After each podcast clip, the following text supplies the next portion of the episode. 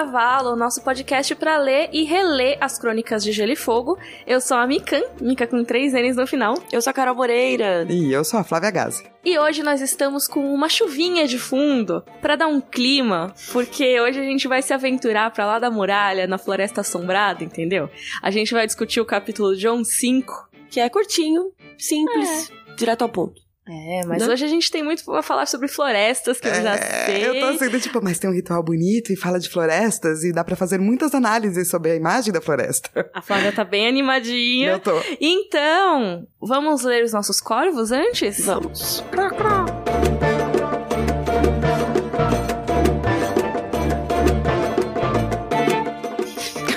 Desculpa. a vinheta, a gente vai fazer uma vinheta. Pode fazer a vinheta, Flávia.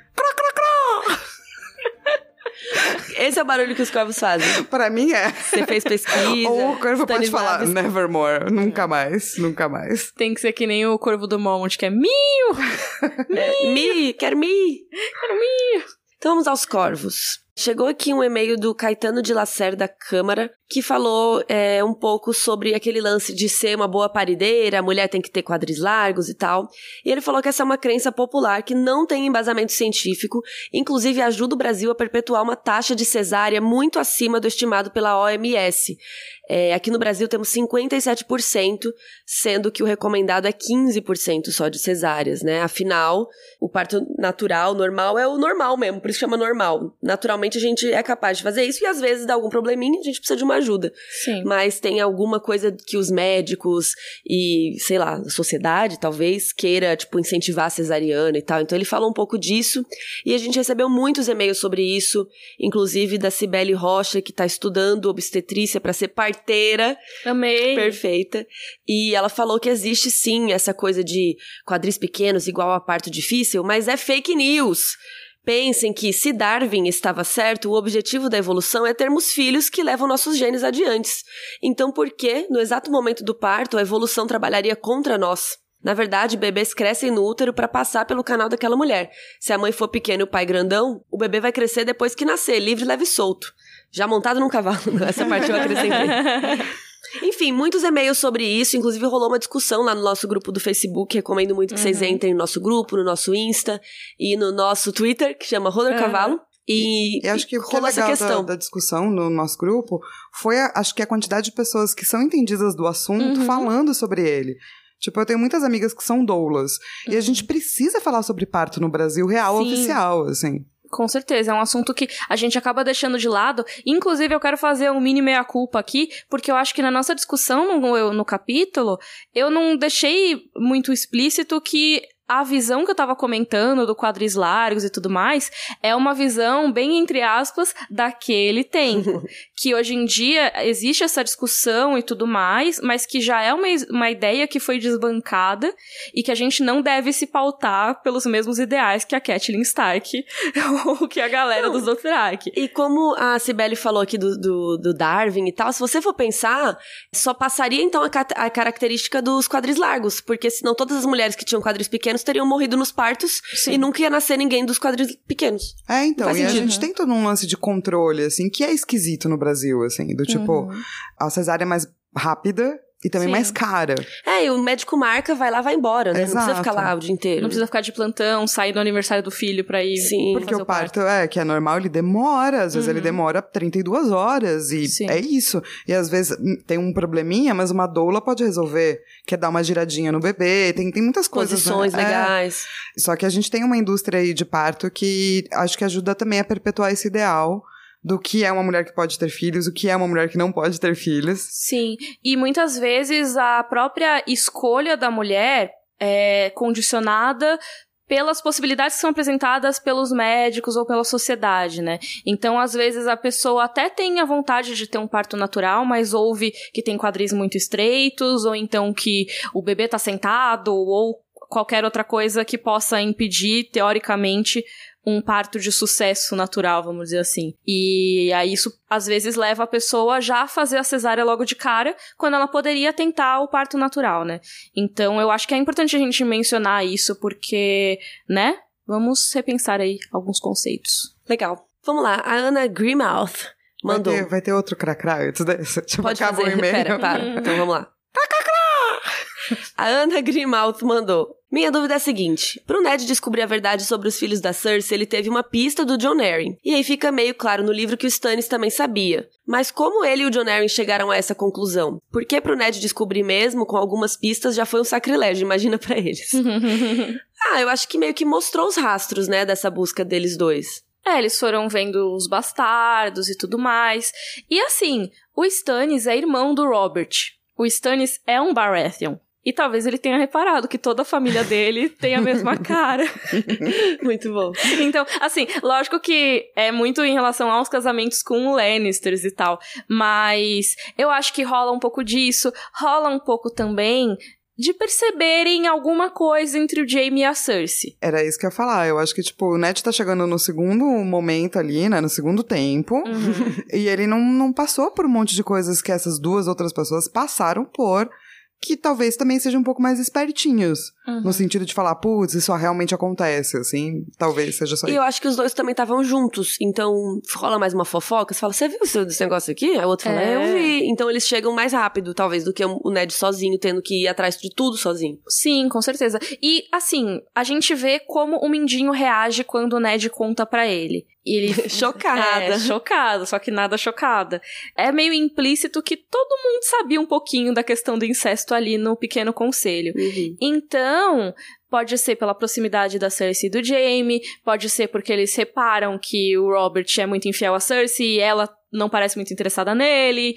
Eu diria que é até uma burrice da parte do Joffrey em si de ficar ostentando o símbolo Lannister em igual importância ao símbolo Baratheon. Mas você acha que isso é do Joffrey ou da Cersei? É do Joffrey e da Cersei, eu acho.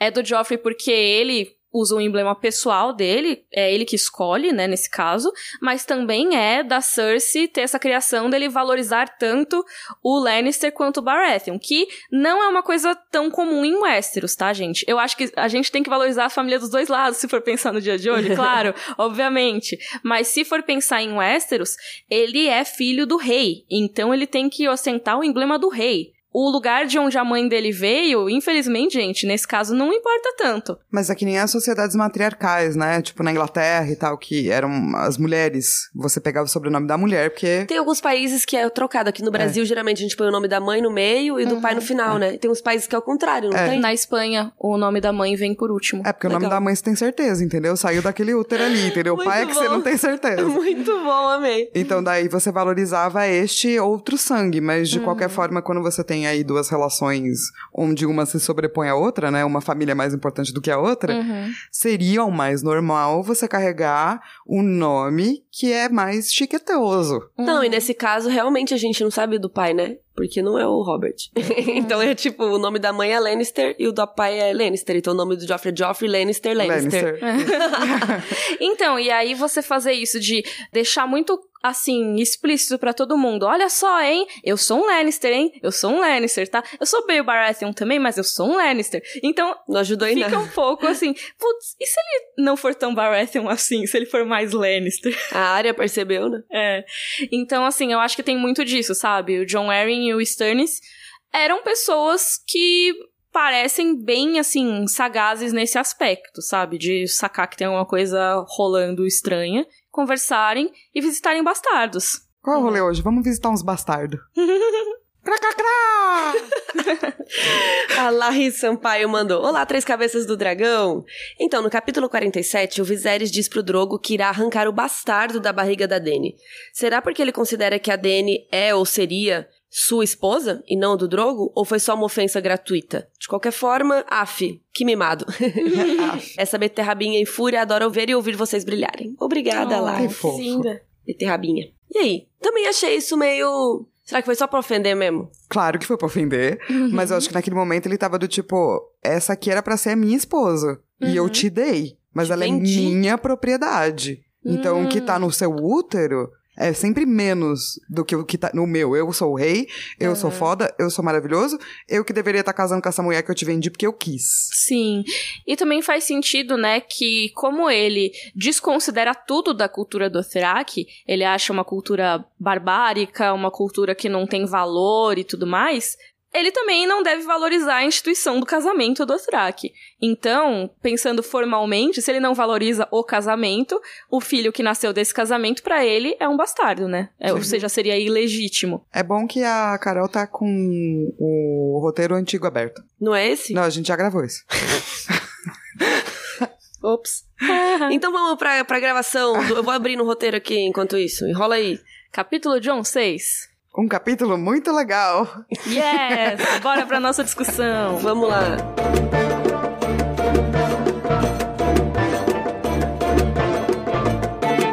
Olá, esse vai ser um capítulo sobre o Jon Snow. tá Aí, o número dele é seis. Seis. Aê, foi. Não, só explicando que a Carol ela fica com, a, o documento das perguntas aberto, tá? E ela foi abrir o roteiro. O roteiro pra gente Geral, dar uma conferida, é, né? Sim. Até porque eu tenho que ler. claro. Eu tenho que ler a sinopse, né? Sim. É verdade. Aliás, Carol, sinopse do capítulo de 1 6, por favor. Chega o dia em que os recrutas dizem o juramento e se tornam homens da patrulha da noite. Antes disso, o Lorde Comandante Mormont diz quais serão seus futuros trabalhos na muralha. Jon Snow esperava se tornar um patrulheiro, fica revoltado ao descobrir que foi selecionado para os intendentes. Depois que o Sam o convence, os dois amigos vão recitar os votos em frente às árvores coração para lá da muralha.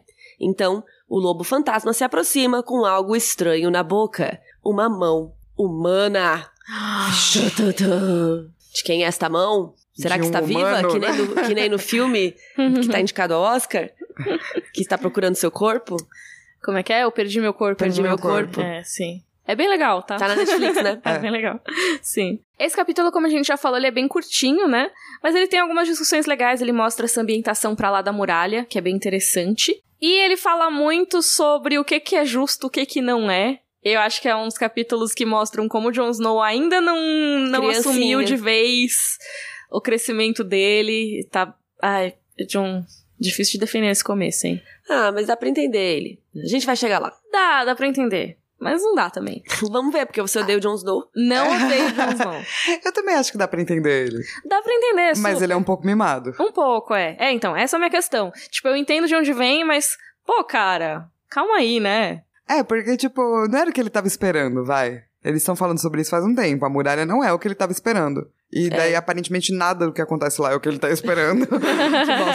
então é frustração atrás de frustração. É que eu acho que algumas frustrações são meio. vêm de um lugar mimado. Sim. É, então vamos repassar aí para onde cada um deles foram? É, eles estão lá no septo, né? O Lord Comandante Mormont faz um discurso e tal, que a gente já vai comentar depois. Mas eles começam a distribuir as funções. Aí, o Sam, como a gente viu no capítulo anterior, que o John tinha ido dar aquela moral, falar, oh, por favor, façam o Sam se formar também, porque senão ele vai morrer. e aí eles acataram essa ideia. Então o Sam ganhou a função de ajudar o Mestre Aemon com os corvos. E ele até fica, ai, ufa. É. ele não queria fazer luta ou qualquer outra coisa. Ele quer ficar de boa, ler uns livros. É, porque ele sabe que ele não seria tão competente assim como um patrulheiro, por exemplo. Ele ia ficar com medo, sabe? Ia ficar com frio, não ia conseguir fazer muito combate. Tipo, o Sam, ele é muito legal porque ele sabe das limitações que ele tem. Não são nem limitações, ele sabe o, os, os, trunfos dele, sei lá, as Sim. coisas boas que ele sabe fazer. Ele é, se então, conhece muito bem, isso é muito legal. Como a gente tinha comentado, né, no, no último capítulo do John, do tipo, é o lugar perfeito para ele estar. Quem mais sabe ler e escrever real? Pode cuidar dos corvos, pode cuidar da literatura. Uhum, é interpretar é... texto. Exato, ele é a pessoa ideal para isso. Então, na verdade, é bom pra muralha também, é bom uhum. pra patrulha. É, porque lembrando que quem tava lá ajudando o Mestre Aemon anteriormente, né? O Clydas, que tá lá ainda e tal, mas que tem a visão bem fraquinha, e o Chat, que é um cara que não sabe ler e escrever. E aí, esse é um dos argumentos que o John usa no capítulo anterior, né? Que o Sam sabe, ele poderia ajudar por isso. E eles, ah, realmente, né? Então, Sam, você vai ficar na posição que antes era do Chat. E Chat, você vai agora trabalhar nos canis. Ou seja, ele vai trabalhar com os cães de caça. E eu acho legal a gente ficar com isso em mente, porque isso vai ser importante lá pro terceiro livro. O Chat vai ficar com um rancorzão, vai pegar um ranço do Sam. Ranço. É, é o que eu entendo também, vai. Você tava lá trabalhando de boa, com os corvinhos, com os livrinhos. Sim. Daí você vai cuidar do canil? Ah, mó legal cuidar do canil. Mais ou menos. Eu amo doguinhos. eu teria um canil. A Carol podia cuidar do canil. Nossa, ia ser ótima nos canis. Mas não é esse tipo de canil que você tá pensando. Ah, mas eu ia, eu ia arrasar. Mas, gente, quais seriam as funções que vocês fariam bem na, na, na patrulha? Porque, assim, eu acho que a Carol ia fazer, tipo, eu os cachorros. É, mas ela fazer eles se comportarem e atacarem na hora certa. Eu acho que, tipo, a Carol ia treinar bem os dogs. Eu dou petisco, faço treinamento. É. Eu estudei reforço positivo, eu uso com o Jonas. E ele é, ele não é bonzinho? O Jonas é, é, perfeito, ele obedece. Eu falo desce, ele desce. Eu falo senta, ele senta. Eu falo come, ele come. Não, come nem sempre, mas. mas ele não come nada da casa. Muito bem. Eu ia ser boa nos canis, me respeita. Ia. ia gostar. Eu acho que o Cheto tem que agradecer que ele foi pros canis ficar com os doguinhos. Eu sei que os doguinhos lá não são que nem o Jonas. É, isso que eu ia falar. Tipo, não são nem um pouco que nem o Jonas. Ah, mas dá pra treinar. Não, mas eles seriam que nem o Jonas com a Carol. Sabe aquele cara que tinha um programa? Qual que é aquele canal? Que é o tipo encantador de cães? Ah, isso. que ele tem a estopinha? Não, é um não é americano, sei lá, então um cara fortão, assim. Esse também, ele é o brasileiro, a versão PTBR. Entendi. Mas, nossa, eu ia amar. Eu posso ir pros canis, aceito. Você vai pra biblioteca? Ah, é, eu acho que eu ia ficar na biblioteca. Porque assim, eu, eu não me vejo como os construtores, nem como patrulheiros, assim. Eu sou muito mais o Sam do que o Jon Snow nesse caso. Eu não, não seria muito bom em sobrevivência na floresta. Nossa, é. Nem em combater o povo livre. Nem, sabe, eu, eu gostaria de ficar lá nos livros, pesquisando, grifando as coisas. Mentira, porque eu não grifo livros. Eu grifo. Eu mas grifo. eu ia copiar os livros. Nossa, com... Deus me livre. Ah, não, não tem nada pra fazer lá, ia fazer isso. É. Eu ia gostar de ler, não de ficar copiando o livro. e você, Flávio? Eu acho que eu ia acabar nos entendentes também, porque eu não sei lutar, entendeu? Ah, luta sim. Luta sim? Luta. Você luta eu mais sou brava, pelo menos. Eu gosto é. de lutar também, mas acho que todo dia, assim, né? Sim. Pesado. Acho que eu seria bom ou pra treinar os recrutas novos, Uhum. eu sou uhum. brava. Professora, assim. Do tipo, é, treina, cala a boca, você faz agora não sei o quê. Mandar é comigo mesmo. Ou talvez saindo pra lutar. Uhum. Que daí pelo menos eu sou bravinha e eles iam poder você, usar isso. Você cozinha bem também, né? É verdade, você podia, podia trabalhar na cozinha. É, é, e os intendentes também podem fazer inventário. Você é boa de administrar coisas. ah, eu coisas. podia organizar a agenda é também é da galera. Oh, é. Sete horas acordar, sete e meia café, é. oito horas treino. Eu sou boa, mas eu não gosto. Do uhum. tipo, de organizar, sabe? Eu aprendi, assim, mas uhum. eu não gosto, não. Eu ah, prefiro eu mandar. Então, a patrulha da noite, você não escolhe o que você faz. Você foi condenada. Você tá aqui porque você não tem escolha. Droga. Falando em condenados que não tem escolha. Então vamos lá, o Darian, que é o bardo, o bardo, quem não lembra, é cantor e tal, aquela galera que gosta de uma zoeira, vai pra Atalaia Leste pra ajudar nas negociações com os comerciantes. E eu achei mó legal, porque eles falam que ele seria bom pra jogar um lero, né? Pra falar, pô, galera, não, chega mais, é que é legal, vem aqui, vamos negociar. Você que é malandro. É, porque ele é cantor, ele é das ruas. Uhum. Então ele tem o, o, o, gingado, né, de negociar, de falar. Eu achei bem legal esse argumento. Que eles falam, ah, a gente não tem conseguido uns produtos decentes há muito tempo, é, vai ver se você muda isso. Da hora. É, eu nunca, eu nunca teria a pensado. A Flávia ia ser boa nisso. É, a, a barda, né? Chegando falando assim, galerinha. Não, a gente é legal. Você ia ser boa nisso. Faz um preço bom aí, por favor. Não, eu acho que é o, o lugar ideal para um bardo. E ele pode Sim. se pans cantar pra galera. Canta, né? Vocês baixam os preços, a gente canta pra vocês, passa. Canta no casamento da sua filha. E o John? Eles estão falando um monte, não sei o que, aí no meio da lista de gente que eles estão falando, ah, não sei quem intendentes, não sei quem construtores, blá blá blá. Aí, John, intendentes. What? E aí meio que ninguém repara, porque tá todo mundo prestando atenção no seu próprio nome, né? Mas o John tá tipo, meu mundo caiu. Sim, porque ele achava, jurava Hello, que ele queria ser o patrulheiro e que ele ia ser um patrulheiro. A gente tá fazendo é a música da minha tapioca Isso, destruída. É aquele filtro do Instagram que tem umas folhinhas Isso. caindo. Ai, a cara do John, assim, chateado. Então, com razão, porque ele foi lá e humilhou a galera. Aí depois ensinaram pra ele: não, você não pode humilhar, você tem que ensinar a galera. Daí ele ensinou a galera. Aí ele falou: pô, eu sou bom nisso. Não só em lutar, mas também em ensinar. Uhum. Então ele achou que ele tava arrasando. Sim. Só que aí, né? Só que não. Não. Porque aí falam para ele: ah, o Lorde Comandante, Mormont, te requisitou, Jon Snow, como o seu intendente pessoal. E aí, quais são suas funções, né? Então você tem que servir a refeição, ajudar com as roupas, buscar água pro banho dele, porque naquele tempo não banheira. tinha aquecedor de chuveiro, não tinha chuveiro elétrico. Ah, tem a banheira que você vai carregando água quente pra encher a banheira.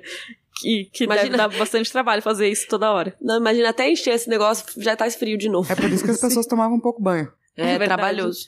Exatamente. E lá é friozinho, Mas lá é frio, né? foda-se. O CC não espalha tanto.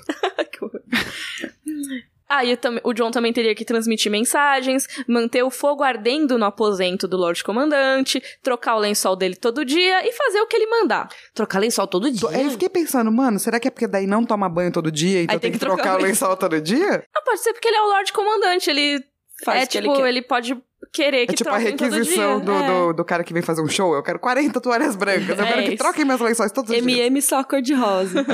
o que eu gostei foi que, tipo, o John fala, então, mas eu vou fazer o quê? Vou ficar trocando as águas? Vou ficar é, recolhendo as, as vasículas, as vesículas com os pinicos?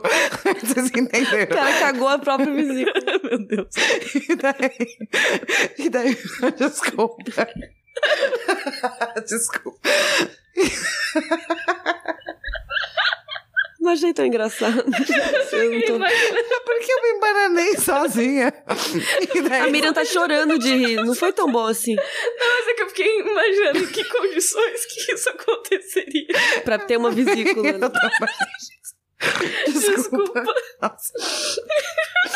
A Miriam tá chorando, gente. O, o cara responde: é isso mesmo que você vai fazer. E além disso, também vai fazer isso, isso e aquilo outro. É, porque ele fala: você acha que eu sou um criado? Aí ele fala: não, eu acho que você é um homem da patrulha da noite.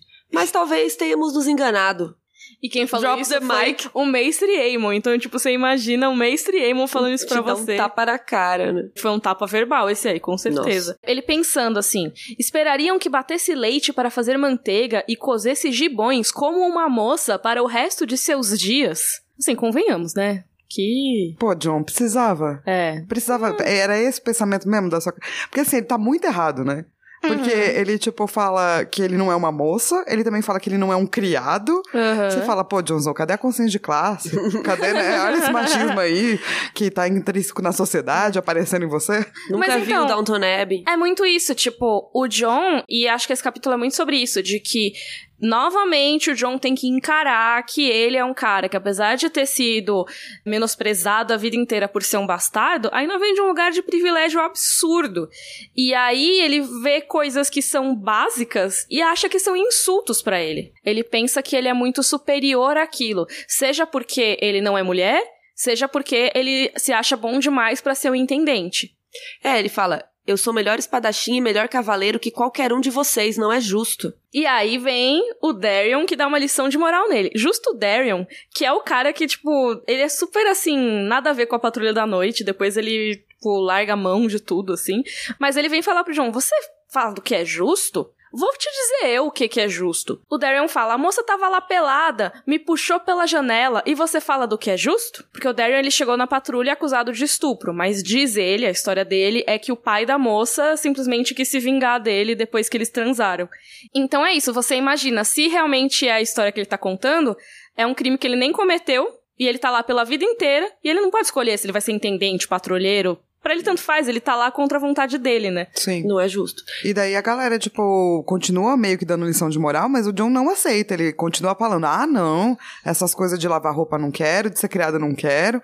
Ele chega até a pensar que é uma vingança do Sir Alistair Thorne, porque eles não são amiguinhos. É, ele questionou a autoridade do cara e agora ele vai me fazer passar o tempo todo como intendente em vez de patrulheiro, que é o que eu queria. O cara, Menos. Não, né? É, menos. E daí o Sam é que vira pra ele e fala: Então. Seu burro. Vamos parar de dar piti? Mentira, o Sam não fala isso. Você é burro? Você tem um pensamento burro? Eu não vou nem discutir com você, que a maneira como você fala é, é uma maneira burra. é o meme do Caetano Veloso, pra quem não é. pegou. Mas é, o Sam ele fala: Cara, o velho que você tá falando, com tanto nojo que você vai ter que ficar cuidando, é o Lorde Comandante da Patrulha da Noite. Entendeu? Ele não é qualquer velho. Mesmo se fosse também, o João não tinha que reclamar. Mas assim, esse velho em específico. é um bom velho para você estar tá junto. Menos ainda. E aí o Sam, tá bom, você vai ter que fazer todas essas coisas. Mas você também vai transportar as cartas dele. Você vai ajudar o Lorde Comandante nas reuniões. Você vai ser escudeiro dele em batalha. E o que que isso tudo quer dizer? Ele tá te treinando pro comando. Ele tá te educando para você ser um líder. E é muito louco, né? Porque ele lembra da família dele, o que é um pouco triste, né? É muito triste. Que ele fala, pô, quando eu era menor, meu pai me levava para vários lugares e tal. Meio que eu pra eu aprender, né? Como uhum. é que uhum. você faz nessa reunião? Como é que você faz nesse lugar?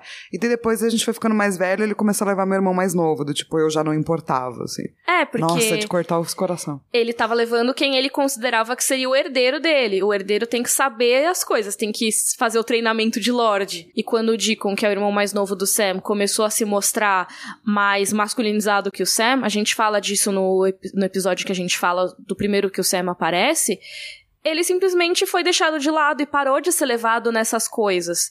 E o John pensa, cara, é mesmo, né? O meu pai sempre levava o Rob junto com ele. Por quê? Porque ele quer que o Rob aprenda como é ser um Lorde. E aí o Sam, é, então, né, seu trouxa, ele tá te treinando pro comando. Olha só, você não enxergou isso, não. Mas vocês acham que isso já era claro? Ou o Sam tava só dando um help mesmo? eu acho que na cabeça do Sam, que passou por esse treinamento, pelo menos por um período na vida dele, antes de ser deixado de lado, não apenas ele sabe como esse treinamento importa. Porque, tipo, essa foi a parte da vida do Sam onde ele era herdeiro, sabe? Uhum. Onde ele foi bem tratado pelo pai. Uhum. Então eu acho que não é uma coisa que ele esqueceria, saca? Mas você acha que seria uma coisa, por exemplo, que o Jon Snow conseguiria ter enxergado? Sozinho? Não, porque é. ele não passou por isso, né? Ele sabe do Rob e tal, mas acho que ele não, não relacionou. E aí eu acho que vem muito da questão de ser um adolescente, né? Que eu falei, ah, não, o John tá muito mimado, não sei o quê. Mas eu acho que quando a gente é adolescente, a gente foca muito no problema que tá logo à nossa frente e esquece de todo o contexto.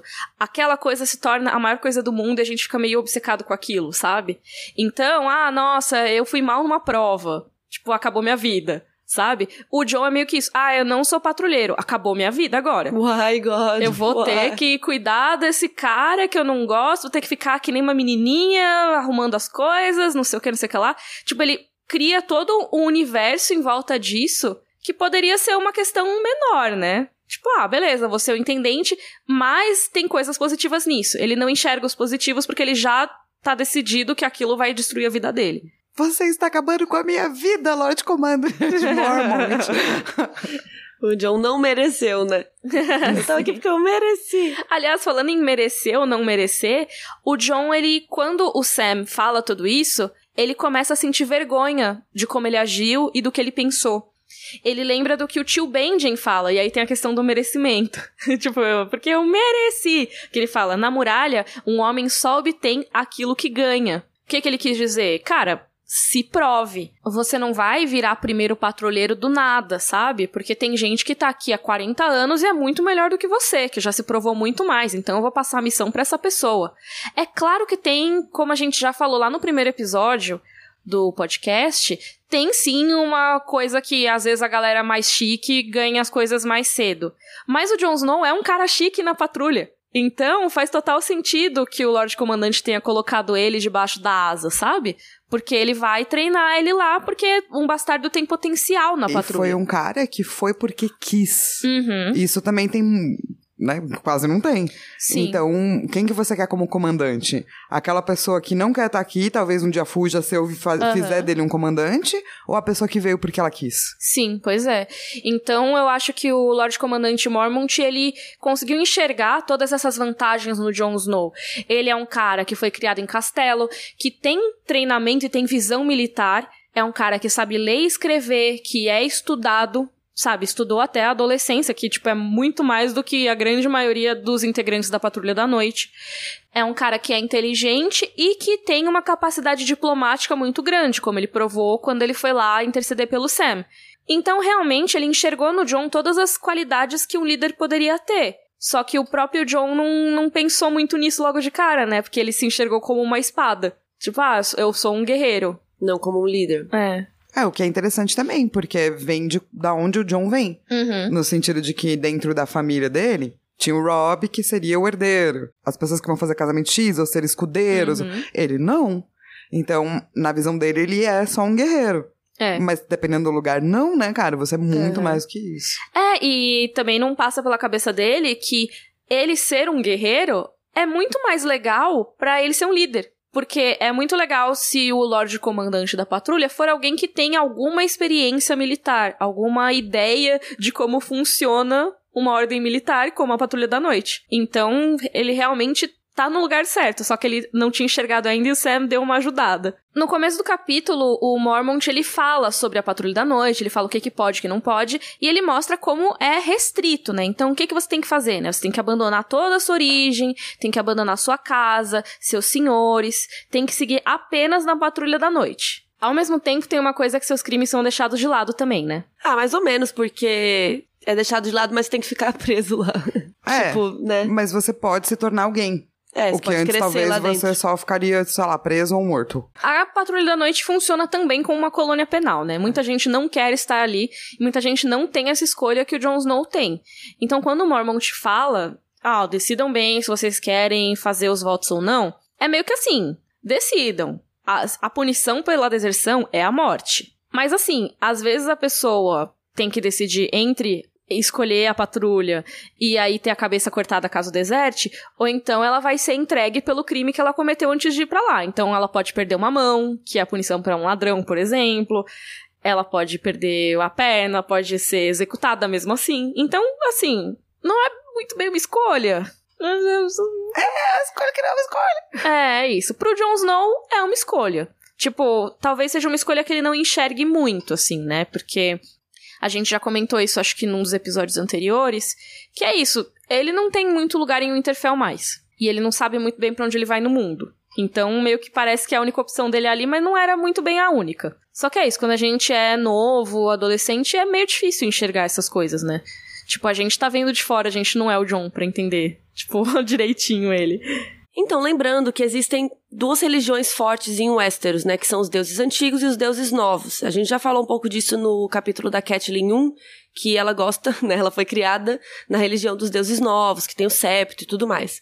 Mas o Jon Snow e o Ned Stark acreditam na religião dos deuses antigos. E é por isso que o John pede para fazer os seus juramentos na frente de uma árvore coração. Então, os outros personagens, a galera lá, vai fazer o juramento no septo, mas o John não, ele pede, e o Sam meio que pede pra ir com ele, que eu acho bem fofo. Besties. É. Até porque o Sam não é um seguidor dos deuses antigos, né? É. E até perguntou isso, nossa, mas a casa Tarly segue os deuses antigos, né? Que Nada diferente. a ver. Aí o Sam, então, não, eu fui batizado e tudo mais na luz do sete, entendeu? Fui ungido com os, os olhos e não sei o que lá, com os cristais, blá blá blá. Inclusive, esse papo rola dentro de um septo, tá? É a primeira vez que a gente vê um septo na história. E aí o Sam, não, mas sabe o que que é? Eu rezei pros deuses novos a vida inteira, sabe? Pros sete deuses. E eles nunca responderam as minhas preces. Quem sabe os deuses antigos respondam. Ah, eu quase chorei essa hora, é. tadico. Eu, eu achei bem fofo, assim. E aí, temos um momento Ned Pomba. Por quê? As árvores coração, a gente sabe que elas representam os deuses antigos e tal, mas a gente, nesse momento, a gente não sabe quão literalmente elas representam os deuses antigos. Porque depois a gente vê quando o Bran conhece o Corvo de Três Olhos e ele vai pra internet das árvores lá, que ele consegue usar a visão verde, se tornar mais um vidente verde, como seria o normal, vamos dizer assim, dos deuses antigos, como era de costume, a gente vê que ele consegue acessar o que foi visto pelas árvores coração. Tipo, tá rolando algum sacrifício na frente da árvore coração. Aí o Bran vê isso. Aí alguém tá rezando lá na frente. Aí o Bran consegue testemunhar isso através do tempo. Que na série rola de forma totalmente diferente e tal, mas nos livros, quando o Bran começa esse treinamento, a gente vê que os olhos das árvores coração realmente são olhos para essas pessoas que conseguem acessar. E aí então, quando Sam se apresenta aos deuses antigos como um homem da patrulha da noite, ele meio que tá se apresentando tanto pro Bran quanto pro Corvo de Três Olhos e tudo mais. E eu acho que isso pode ser importante porque mais pra frente tem o Mãos Frias, que é esse personagem que salva o Sam e a Gilly, leva eles lá pra muralha e é só por isso, só porque ele consegue levar o Sam lá, que eles conseguem abrir a porta do Forte Noite pro Mãos Frias buscar o Bran. Então, tipo, ele foi levar o Sam e buscou o Bran para levar pro Corvo de Três Olhos. Então, talvez nesse momento o Sam tenha se apresentado como uma pessoa que seria útil na história do Bran, sabe? Não sei se isso faz sentido. Não, faz para mim faz total sentido, no sentido de que se você começa a olhar para além do tempo e olhar só para aquilo que aconteceu na frente das árvores coração durante os livros, uhum. é o primeiro momento onde o Sam pensa que talvez os deuses antigos possam ser os deuses dele. E ele tá se apresentando na frente da árvore coração como um fiel dos deuses antigos, né? Tipo, ele quer servir Isso. E como um homem da patrulha da noite. Então, Isso. Então, eu acho que é muito, muito importante, né? Porque ah, o Monsurias vai buscar um homem da patrulha da noite. Porque para abrir aquele portão que tem lá no Forte Noite, você precisa falar as palavras. Que só uma pessoa da patrulha da noite consegue fazer. Então, não sei se isso faz sentido, mas eu acho total que tem a ver. Tem todo aquele papo do corvo do Mormont ter sido largado e tudo mais, que poderia ser uma coisa do corvo de sangue e tal, tem alguém controlando o corvo do Mormont. Aí ele já teria visto o Sam. Mas eu acho que o Bran, assim, é muito relacionado com as árvores. Então, seria o Sam se apresentando pro Bran e o Bran retroativamente indo buscar a si mesmo. Ia ser muito doido, né? Uhum. Mandando o Mansurias buscar ele mesmo. É, muito doido, é. Enfim. Ah, se você for pensar no que acontece com o Rodor, uhum. depois faz sentido, né? Sim. Sim. Não é de pombaço esse momento, mas eu acho bastante interessante pensar nisso. Então vamos pro juramento que a gente vai ler porque é muito bonito. Escutem minhas palavras e testemunhem meu juramento. A noite chega e agora começa a minha vigia. Não terminará até a minha morte. Não tomarei esposa, não possuirei terras, não gerarei filhos. Não usarei coroas e não conquistarei glórias. Viverei e morrerei no meu posto. Sou a espada na escuridão. Sou o vigilante nas muralhas. Sou o fogo que arde contra o frio. A luz que traz consigo a alvorada. A trombeta que acorda os que dormem. O escudo que defende os reinos dos homens. Dou a minha vida e a minha honra à patrulha da noite. Para esta noite e por todas as noites que estão para vir. Oh, oh, é fofo, né? É fofo, é bem bonito, Só a eu acho, esse que momento. eu acho Não tomarei esposa. Ué, né? Não pode. Ah. A gente vai falar sobre isso com o Mestre Aemon em algum capítulo do John mais pra frente. Mas assim, tem um momento Ned Pomba também aqui. Desculpa, gente, hoje tem muitos Ned Pomba. É porque tem essa parte aqui da minha morte, né? Que ele vai hum. viver e morrer no meu posto, para essa noite e por todas as noites que estão por vir. Então, assim, depois que você morrer, acabou? Por que a gente tá falando disso? Pois é, então. Temos aí, para vocês que reclamam de spoiler, Toma mais um Tem um spoiler. é. Não, eu estou avisando. Não, quem viu a série viu, já sabe. É. No final do quinto livro, Jon Snow toma várias facadas no bucho. As pessoas chorando e falando pela patrulha, pela patrulha. Mas enfim, Jon Snow morre no final do quinto livro. A grande questão que surgiu é: ele vai voltar à vida? Tudo indica que sim, se a gente for pegar pela série. Sim, porque o sexto livro ainda não saiu, né? Caso vocês é. não saibam. Mas mesmo antes dessa cena acontecer na série, já, já existiam teorias. teorias. de que ele iria voltar à vida, seja é, o Argano no fantasma, ou ressuscitado pela Melisandre, Tem ou uma mil mistura teorias. dos dois. De qualquer maneira, é bem possível que ele volte à vida. E se isso acontecer, ele ainda está sob os votos da Patrulha da Noite ou não? Porque se a gente for parar pra pensar no não terminará até minha morte, viverei e morrerei no meu posto, ele, ele já, já morreu. Já morreu, então, se não terminará até minha morte, quando a morte chegar, terminou. Mas, quando eles falam para esta noite e por todas as noites que estão por vir, isso quer dizer que é para todas as noites, não importa se você é morreu ou não morreu. eu acho que ninguém achou que ele, alguém, alguém podia ressuscitar, né, pessoal, quando Exatamente. escreveram isso. Sim. Eu acho que ninguém virou e falou assim, olha, vamos colocar esse astrinho aqui, que vai Sim. que alguém ressuscita. Põe um parênteses. Exato. Posso abrir um parênteses? se alguém ressuscitar, é. estará ainda devendo.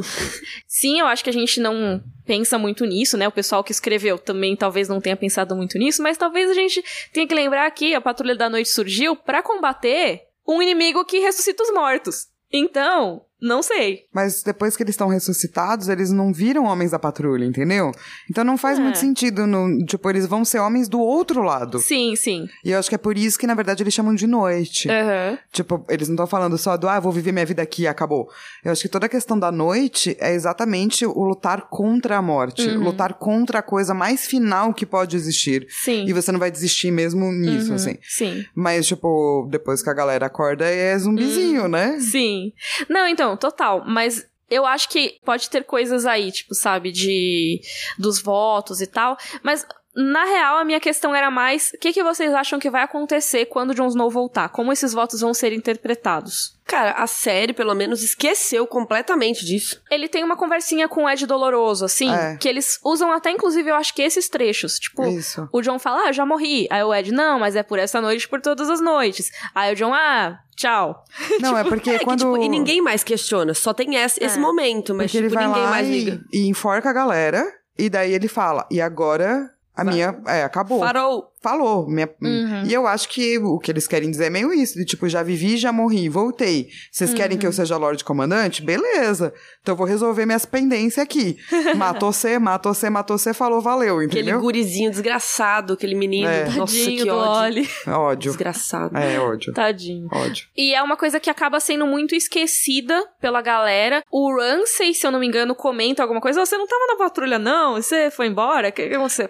Mas, Mas é tipo, muito breve. Ele, é. A maioria dos lords, tipo, não questionam isso. Não questionam muito ele ter voltado à vida, o que eu acho que é o mais bizarro. Também. Não, isso da série não faz o menor sentido. Mas eu queria discutir um outro trecho também, que aí é mais né de pomba ainda, que é a trombeta que acorda os que dormem. Só vou trazer em inglês como é que é, porque eu acho que aí faz mais sentido comparar a comparação que eu vou fazer, que é horn that wakes the sleepers, porque eles usam a palavra horn, que é uhum. trombeta, né? É tipo chifre, mas assim, pode ser uma trombeta, pode ser um berrante. E existe um item, né, nos, nos livros que se um chama. Um item mágico. É, um item mágico chamado Horn of Joramun, que em português foi traduzido como Berrante de Joramun. E dizem que esse berrante ele foi tocado pelo rei para lá da muralha, que era o Joramun, e que quando ele tocou, entre aspas, acordou os gigantes da terra. E o Mance Raider, lá pra frente, ele diz que ele encontrou esse berrante de Joramon, que ele iria usar para destruir a muralha e tudo mais, porque meio que acordar os gigantes da Terra seria meio que o equivalente à muralha cair. A gente tem até um vídeo sobre isso, que eu brinco que é o nosso desenvolvimento de personagem, eu e a Carol, que tem um, a muralha vai cair? Interrogação. Aí tem outro, a muralha vai cair! Exclamação. que a gente vai mudando. É, não, é porque tinha esse da muralha vai cair, interrogação, que a gente fala das teorias sobre a possível queda da muralha. Que é muito antigo, né? É muito antigo esse vídeo. E a gente fala da possibilidade do tal berrante de Joramun, que, no fim das contas, esse que o Mance Raider encontra é um berrante falso. Ele é um berrante, mas ele não é o tal berrante de Joramun. E é bem possível que o verdadeiro seja o que o Sam achou, meio quebradinho, inclusive, tal. Tem um do Euron. A gente vai linkar lá no rodorcavalo.com.br o vídeo, que aí fala mais a respeito. Mas eu tô falando tudo isso do berrante de Joramun por quê? Porque é isso. O berrante de Joramun dizem que vai acordar os gigantes da terra. E aí a patrulha da noite é a trombeta, que em inglês é horn também, que acorda quem está dormindo. Vocês acham que tem alguma coisa a ver? É só uma coincidência? Eu acho que não existem coincidências no mundo do George R. R. Martin. Sim, eu acho muito louco essa história do Euron com a trombeta, né? Porque ele fala muito. E eu acho que sim, muito provavelmente tá com o Sam, ou talvez sejam duas trombetas, ou talvez a trombeta tenha uhum. sido cortada. Tem agora dois itens mágicos por aí. Uhum. Mas sim, eu acho que o lance de essa palavra ter sido usada é porque muito provavelmente essa trombeta já foi usada numa uhum. batalha contra algum rei da noite, sabe? Uhum. É, então, eu fico pensando porque é muito estranho que ela seja apresentada pra gente como algo que destruiria a patrulha da noite, como uma arma contra a patrulha da noite, mas a própria patrulha se apresentar como um análogo a esse item. Então, assim, será que existe algo dentro da própria patrulha da noite que seria a ruína da muralha? Será que o que a gente pensa que a patrulha da noite tem que fazer não é necessariamente o que ela tem que fazer? E a função meio que foi mudando ao longo do tempo? Talvez destruir a muralha seja algo importante é, em, alguma fase momento, do processo. Assim. Talvez. Assim. para cumprir algum destino específico e tal, que eles não sabem, mas que tá no juramento, que é milenar, e eles estão reproduzindo sem necessariamente analisar o pedacinho que fala Pô, é mesmo, né? Por que que o Por que, que a gente é umas trombetas aqui, né? É, por que, que a gente é a trombeta? É claro, a trombeta pode ser simplesmente a trombeta que eles tocam três vezes quando chegam os outros, né? Os caminhantes brancos. Mas pode ser a trombeta que vai derrubar a muralha mesmo. E aí vai passar todo mundo para pro outro lado. Posso falar da floresta? Então vamos ao, à parte das florestas. então, gente, uma das coisas que acontece é quando o John chega na floresta, ele começa a explicar Uhum. Como é diferente da floresta da Mata dos Lobos que ele conhece, como é muito mais imenso. Só explicando, porque acho que a gente não citou isso. Eles têm que ir pra lá da muralha porque não tem árvore coração no Castelo Negro. Então eles vão pra lá da muralha porque eles têm, tipo, uma clareira que tem as árvores coração lá. E tem nove, né? Tem nove. Que é chocante, porque é. quando você desce mais pra Westeros, não tem mais um monte de árvore coração juntinhas, né? Fofas. Não, uhum. elas foram todas dizimadas. É. E eu, eu gosto muito de algumas dessas imagens, assim. A primeira é a questão da imensidão da floresta, uhum. que é uma coisa tratada em muitas obras. Até mesmo no Inferno de Dante, quando ele vai começar a, a ir pro purgatório e fazer a descida pro, pro inferno, é, ele entra numa floresta. Uhum. E é uma, a floresta, ela tem essa possibilidade de funcionar como um labirinto, uhum. como uma coisa de onde você se perde. E é uma coisa que remete a algo muito antigo. Uhum. E eu acho que a diferença que ele vê na floresta assombrada, que ele não tem na Mata dos Lobos, uhum. que é um caminho que ele conhece, então já é mais caseiro, assim, Sim. é essa questão do labirinto. Porque se você tá numa floresta muito velha, as raízes vão meio que criando outros caminhos. Tem o caminho de hum. cima que você tá andando, o caminho das copas das árvores uhum. e o caminho do chão, uhum. que ele é tipo um labirintinho muito louco, assim. E as raízes, elas vão te lembrando dessas coisas muito antigas, uhum. que um dia viveram lá, que ainda não vivem mais. Eu acho que é por isso que dá esse medinho, assim, sabe? Dessas coisas que não foram esquecidas 100%. Enquanto você tava falando do caminho do chão, eu pensei muito que tem um negócio que muito provavelmente vai ter algum papel mais pra frente, que é o caminho de Gorn. Que a Ygritte conta pro John que tem esse cara chamado Gorn, que ele tentou passar para baixo da muralha usando um monte de túneis subterrâneos e que ele se perdeu lá dentro e até hoje os filhos do Gorn vivem nessas cavernas e tudo Deus mais. Me livre, credo. E isso é meio que uma coisa que seria uma maneira de passar por baixo da muralha para chegar para outro lado. Existem teorias de que os caminhantes brancos podem usar esse caminho, ou que os próprios selvagens podem usar esse caminho, pode dar nas criptas de Winterfell, tem um monte de teorias a respeito disso, e é muito legal você ter falado disso, sabe? Achei mó da hora. E daí tem um livro desse cara que eu estudo chamado Gastão Bachelard, chamado A Poética do Espaço, que ele tá comentando sobre como a gente habita os lugares. E ele diz que a gente costuma habitar a floresta de uma coisa muito de memória e de uma essa coisa antiga e de relembrar muita coisa e de estar conectado com os nossos ancestrais. Daí ele vai dizer que a floresta é o mais doce dos cemitérios. Ai, nossa, Eita. maravilhoso. E faz total sentido, né? Porque. Com os deuses antigos, não sim, faz? Deuses antigos, e até pensando sem ser no contexto das crônicas de Gelo e Fogo, né? A floresta é um lugar de decomposição também. Isso. Muito intenso, né? Porque cai a folha, fica lá gerações e gerações de folha que você pisa ali quando você passa, né? E é isso, toda a questão do Bran é uma coisa de memória e de memória geracional. Não Todos é só a memória Starks, dele, né? né? Sim. Todos os Starks, eles uhum. têm essa uhum. questão das raízes. É aquela coisa que você não pode nem ser tirado de onde você tá, porque dá muito errado, né? Não pode sair Stark de Winterfell que dá muito errado. Sim. Então, realmente, ai que legal, gostei. Não é? Achei ótimo. Louco, mas legal. Eu amo episódios que a gente fica brisando.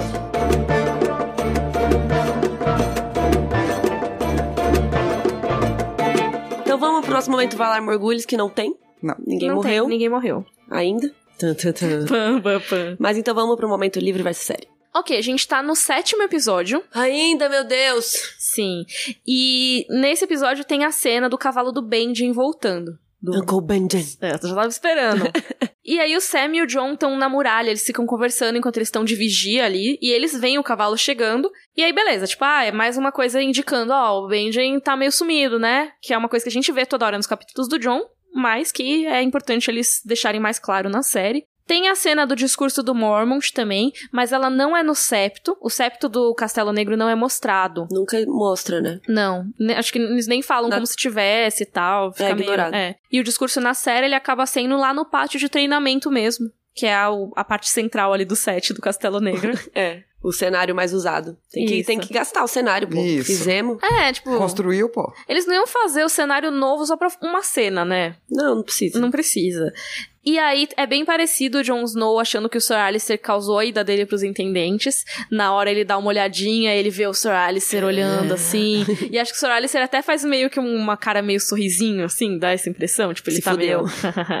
sabe, sorrindo por dentro. Tem algumas diferenças mini, tipo o Pip, ele vai pros intendentes em vez dos patrulheiros. E o papo dos intendentes em si, que é para onde chamam o John, né?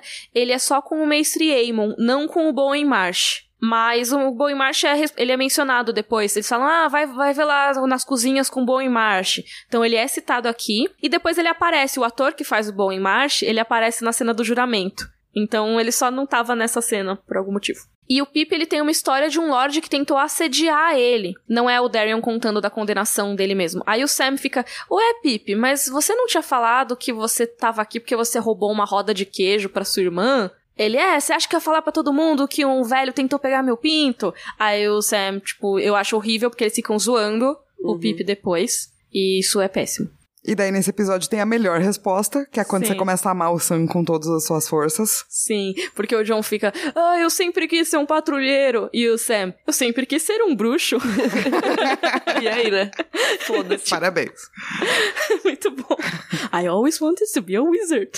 Muito Tadinho. Bom. E na parte do juramento da patrulha da noite deles, só tem uma árvore coração. Economizaram. Mas ela é bem grandona e é bem assustadora também. Então, acho ótimo. Pra TV, eu acho que mostrar uma é mais vantajoso do que mostrar nove. Talvez seja legal ter as nove lado a lado, mas eu gostei que eles encheram a tela com a cara da árvore, Sim. assim, que eu acho que dá um impacto muito maior do que só árvores brancas. Não, eu acho que daí quando eles estão mostrando o passado, né, do tipo, nossa, olha como era, com várias árvores coração, hum. você também fica mais impactado. Uhum. Você fala, nossa, tinha várias. É, porque não sei Sim. se na série dá tempo de explicar que mais pro norte tinha mais, sabe? Uhum. Enfim, Sim. homens antigos, enfim. Uma coisa que a gente não citou muito nesse capítulo, porque a gente vai falar mais nos próximos, é sobre a mão que o fantasma traz, que é o cliffhanger desse episódio, eu diria, né? Mas aqui a gente vai falar mais sobre isso no próximo capítulo do John, tá? Que a gente vai falar de quem é essa mão, é, eles vão discutir, eles vão fazer isso, né? E eu achei que tinha coisas mais importantes pra gente falar nesse de agora. Mas vamos então pro nosso momento Joffrey. Bring me his head. Cara, o capítulo é tão curto que eu nem sei o que dizer. Só o John reclamando, talvez. Tipo, tá, mimimi, eu queria ser patrulheiro. É. Mas eu, sei lá, se eu fosse ele, eu também ia querer, eu acho. Eu entendo ele. Eu também Sim. entendo. É que o lance de usado, tipo, você me toma por um criado. É, foi babaca. Eu fiquei meio é. do tipo, mano. Então, isso foi babaquice. É. Ele ficar mimimi, fazer, falar é. umas coisas dessas. Eu acho que tem como você ficar triste, ficar chateado sem humilhar os outros. Ele tava falando com gente que faz essas coisas. E ele tava considerando fazer essas mesmas coisas um insulto. Consequentemente, uhum. ele tava menosprezando essas pessoas. Insultando todo mundo. Insultando todo mundo, é. Então eu acho que, realmente, acho que esse seria meu, meu momento Joffrey, assim. Ele pensando, ah, vou ficar que nem uma garota, cozendo, blá, blá, blá, blá, blá, blá. E ele, né, nesse ponto, é meio Joffrey. O Joffrey falaria os bagulhos assim. Uhum. falaria Sim. do tipo, eu vou fazer os bagulho? É. Eu, uma menininha? O Joffrey falaria. Flávia, uhum. você odeia o Jon Snow? a Miriam tentando virar o jogo. Ela tá tentando, mas eu... ela é o Jon Snow, eu sempre falo isso. Droga. Eu sou, eu sou porque eu sou mimada que nem ele. Mas você é o Sam, você falou hoje que é o Sam. Eu sou o Sam com a chatice do John. Vamos pro momento Dracarys. Dracarys.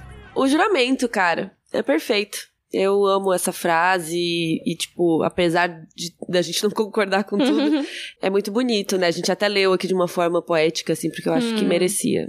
Não, é lindo. Juramento é maravilhoso. Mas então, só para não repetir, eu vou ler o trechinho do Mormont falando sobre a patrulha, que eu acho bem bonito, na verdade. É um pouquinho longo, mas prometo que eu leio rápido. Chegaram até nós como um bando de foras da lei, caçadores furtivos, violadores, devedores, assassinos e ladrões. Chegaram até nós como crianças. Chegaram até nós sozinhos, acorrentados, sem amigos nem honra.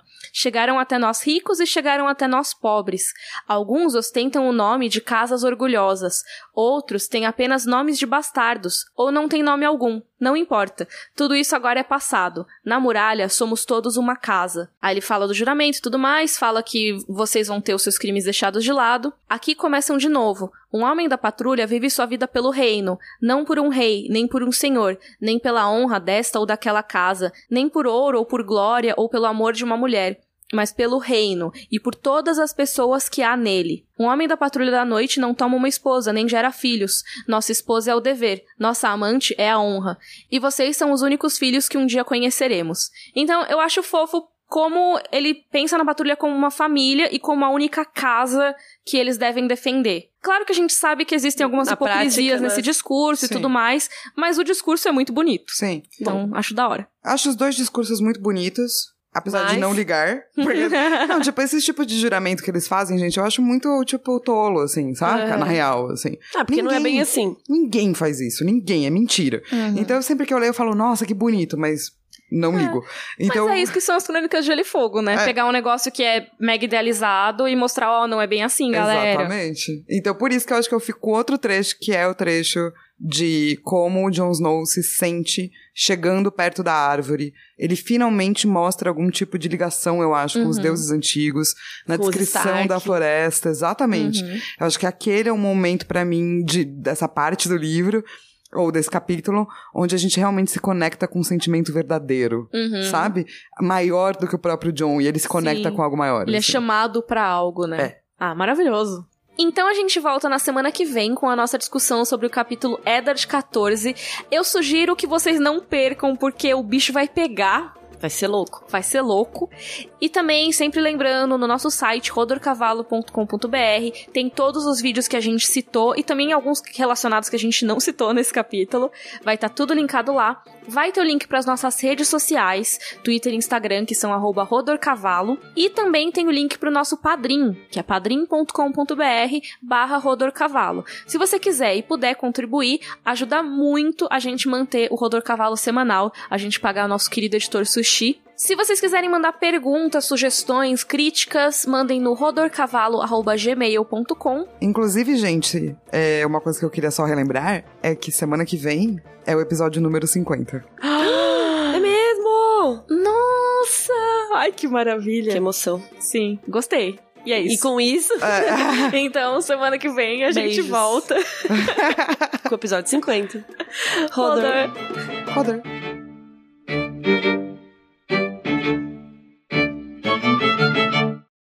É porque tem uma música das trombetas. Vocês viram esse meme? Não. É que eu tô só pensando nas trombetas. Eu vou achar, pera. Então, ó, essa música virou um meme que é diz que quando as gays chegam no céu, vai tocar essa música. E virou um meme isso, é a trombeta do arrebatamento. Eu tava pensando aqui, já pensou se no arrebatamento os anjos tocar a trombeta assim, ó?